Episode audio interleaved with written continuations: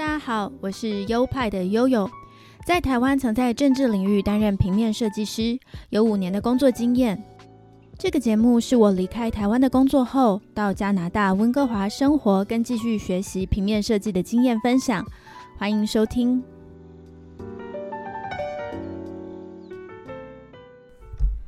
嗨，大家好，欢迎来到优派 Podcast EP 九十二，我是优派的悠悠。Hello，大家好，我是优派的 Leo。呃，最近不知道怎么搞的，我超级想吃臭豆腐跟大肠面线的。我猜应该是社群平台上刚好有很多朋友最近在分享臭豆腐跟面线的照片吧。在台湾要找到这些东西很简单，好像每个人都会知道家附近哪里可以买到这些东西。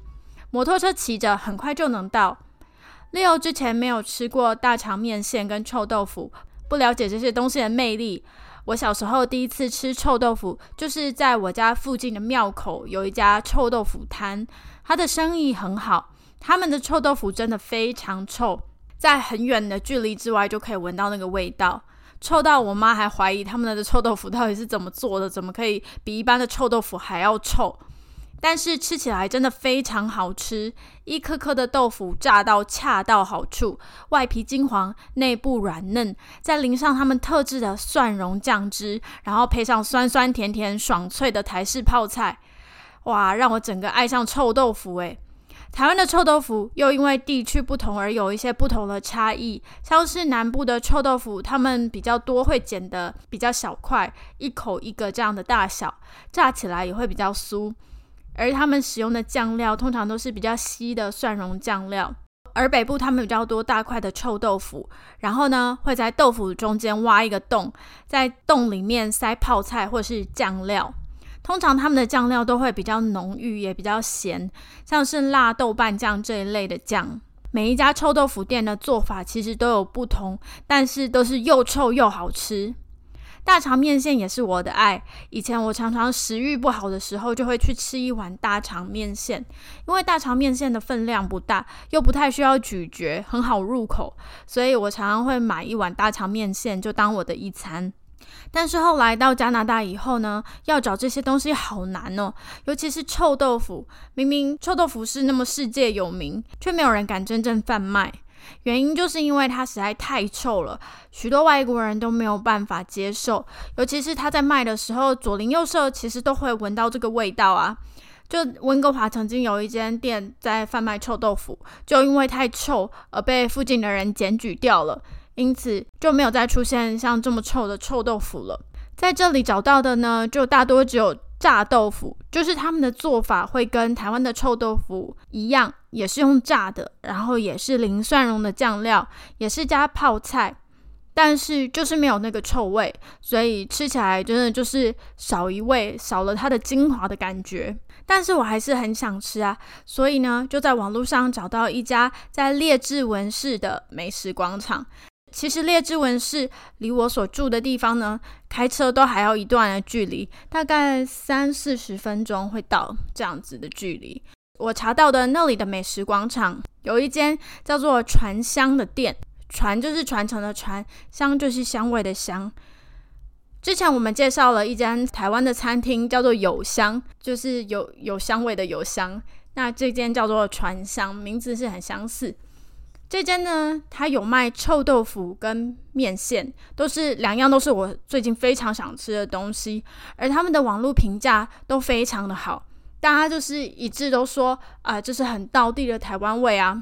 然后我的去吃过传香的呃一位香港同学也非常推荐里面的各种饭类，因为他也买了好几次，觉得好像每一个品相都很好吃。然后我就请 Leo 去帮我买，但是呢。呃，去买了第一次，说面线已经卖完了，所以面线的部分没有买到。但是有真的买了臭豆腐回来吃。那那个臭豆腐啊，我一吃，其实我就觉得好感动哦。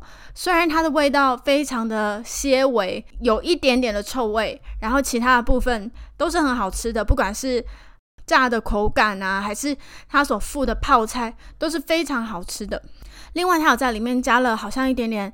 呃，椒麻，所以吃起来辣辣麻麻的，也是蛮搭的哦，蛮舒服的。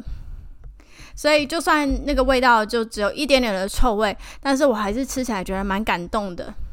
后来我有再请 Leo 再帮我去买一次呃面线，但是也是扑空了，因为他们好像很早就卖完了，所以这一间的大肠面线我一直都没有吃到。但是也是同样在列治文市的另外一家店，叫做原香，圆是圆圈的圆，香是香味的香。不知道为什么他们都很喜欢取这个这样的名字，先是有香，再来是传香，再来这间是原香。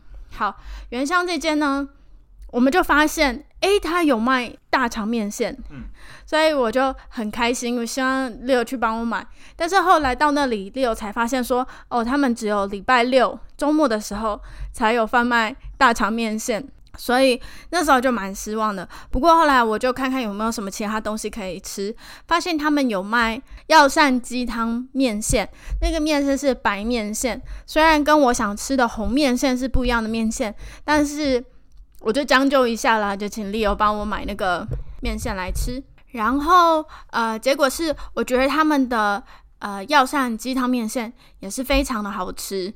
吃起来也是蛮感动的，而且好大一碗哦！经过这样子的扑空，我们终于等到了一个礼拜六，我们就到原香，就是呃第二家嘛，原香去买了他们的大肠面线，还终于买到了。买到了回来，我刚刚吃一口，我觉得哇，真的，其实它的用料很蛮实在的，它不是那种呃台湾小吃的简简单单的。大肠面线，它在里面还加了很多料，像是木耳啊，还有笋干、笋丝。对，其实它用料蛮实在的，而且好大一碗哦，就是比我预期的还要多，我吃的有够撑，有够胀。不过不知道是不是因为 Leo 从很远的地方带回来的关系，因为时间经过比较久的关系，我觉得它的汤好像变得比较少，所以吃起来就有点干，这是我觉得比较可惜的地方。不过，Leo 在帮我买这个原香面呃大肠面线的同时呢，他发现了另外一间店，叫做安可卢。安是安全的安，然后可是可以的可，卢是姓氏的那个卢，然后翻成英文就是 Uncle Lu，我觉得蛮可爱的。它也是一间卖台式餐点的摊位。然后 Leo 就点了猪脚饭。对，因为是之前有听过其他人讲这个安可卢的猪脚饭值得一吃嘛？是谁推荐你的？啊，是一个台湾的同事，所以我觉得应该是有说服力的，所以就呃在买这个原香的时候呢，刚好就在旁边，所以就一次过就买买上这个猪脚饭。总体下来，我觉得挺啊大为观止的，因为同时间吃好几款那个台湾的道地的食物嘛。然后我还特意的去问悠悠说：“哎，这几款菜啊菜跟在台湾的是不是啊比较是算是比较接近的吗？”然后他都说：“哎，是是那个味道。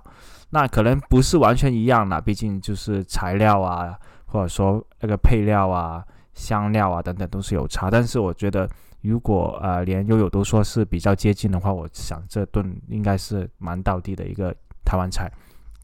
然后呃我我觉得蛮蛮酷的，就如果他不加那个酱之前，其实就是简简单单的猪脚这样子，没有说非常异常的特别。但是有他加加了那个道地的台湾蒜蓉酱之后呢，我觉得整个味道呢是有了很大的提升。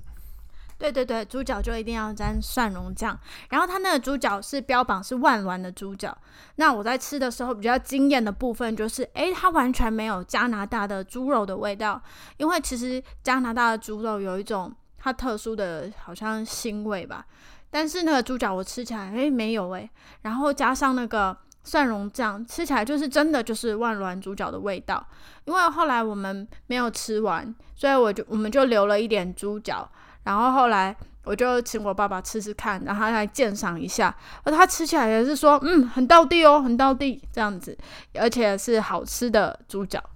对，那我就放心了。如果大家都觉得是到地的话，呃，至少没有被坑。啊，然后这个面线的话，我也是觉得很好吃的。这确实因为当时候点的菜有点多，所以就变得肚子其实吃到后面都有点饱了。所以那个面线的话呢，其实我我也没有吃到太多，但是能感觉到是蛮啊蛮好吃的，湿湿的，湿湿润润的。然后再还有呃点了一个炸龙须，因为这样炸鱿鱼，那那那个很出色，因为我在路上的时候呢，我就趁热的偷吃了几块，我觉得哇，这太香了吧，跟那种广式茶餐厅能吃到的，嗯，比较接近，但还是还是那个香味的话，呃，有过之而无不及了。对，所以这次呢，我们很幸运的尝到了呃三间台式料理。其实台式料理在温哥华好像还蛮常见的，所以我们就是持续的去挖掘一些有没有很好吃的店。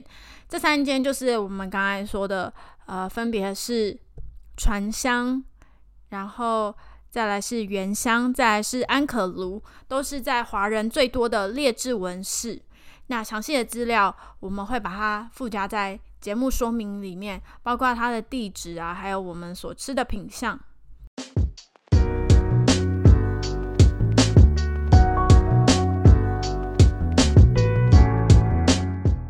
在异乡能吃到道地的家乡味的感觉，真的是好感动哦！在台湾可能很难体会，这种可能就是要呃身在异境的人才可以感觉得到这种感动。之前虽然有跟大家介绍过一些台湾的餐厅，可是我不会说他们呃非常值得推荐、非常好吃什么的，他们就是呃一般般，就是有些品相不错，那有些品相真的就是还好。但是传香这个，就是因为我香港同学大力的推荐，所以我觉得他可能每一个品相都还不错，我就对他寄予厚望。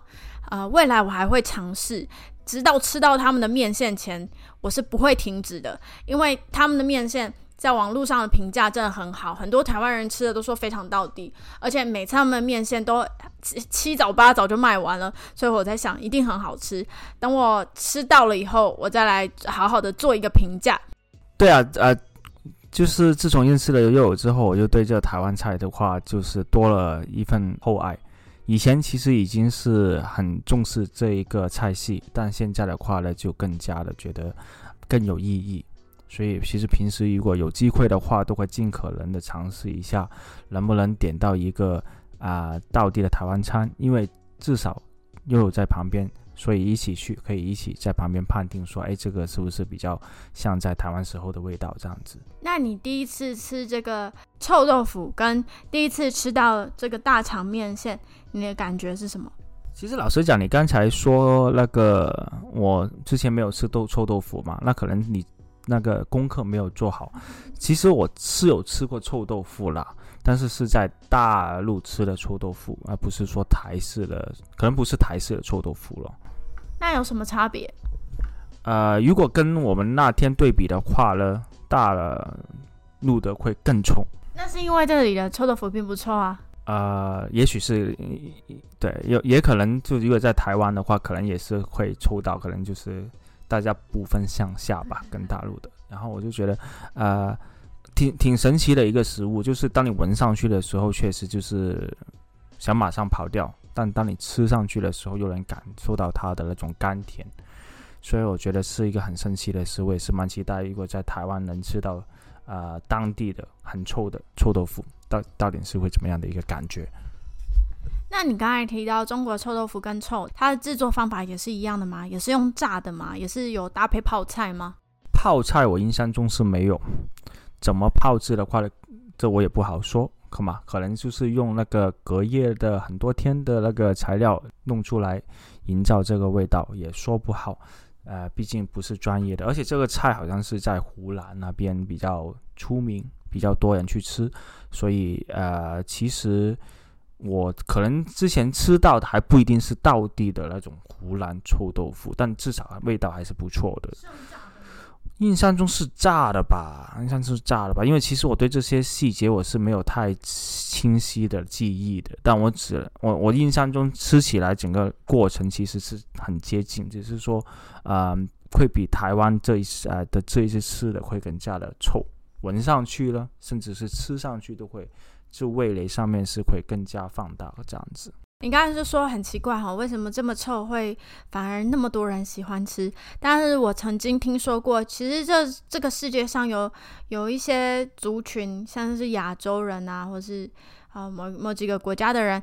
就是有这种嗜臭文化，嗜就是嗜好的嗜，臭就是臭的臭，他们就是喜欢这种东西，然后喜欢吃臭的东西。